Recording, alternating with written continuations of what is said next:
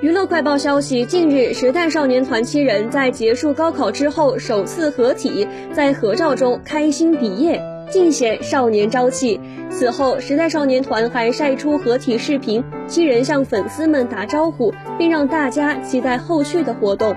久违的现身让粉丝们纷纷猜测，是否在不久的将来就会有回归，对此都充满了期盼。据悉，时代少年团将在下半年举办体育馆规模的合体演唱会。网传演唱会目前正在等待目标城市大型营业性演出开放申报，预计将于七到八月开启策划。此次演唱会将是时代少年团高考结束之后的首次合体大型演出，舞台粉们一个鲤鱼打挺，活过来了。